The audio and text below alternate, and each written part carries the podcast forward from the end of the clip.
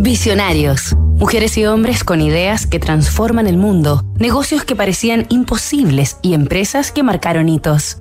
En Gap Incorporated desarrollamos marcas con propósito que aportan valor a la vida de las personas. Doris y Donald Fisher. La simpleza del estilo.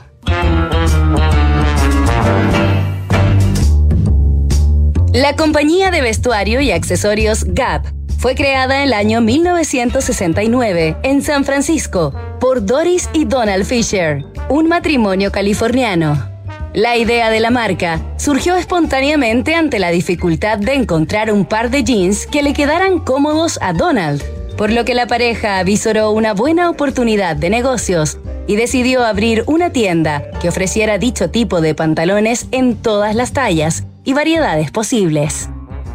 Era el año de Woodstock, del boom del hipismo y de la contracultura, toda una primavera para la innovación en la moda, que los Fisher supieron advertir y capitalizar.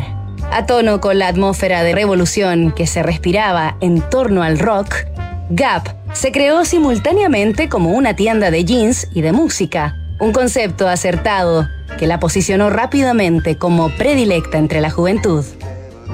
Hasta entonces la oferta de la moda se agrupaba en tiendas de lujo o pequeñas boutiques independientes, así que la propuesta de los Fisher de vender ropa casual a precios asequibles comenzó a llenar una importante brecha o vacío en el mercado. El nombre de la empresa no fue casualidad, ya que Gap es una palabra en inglés que significa precisamente brecha.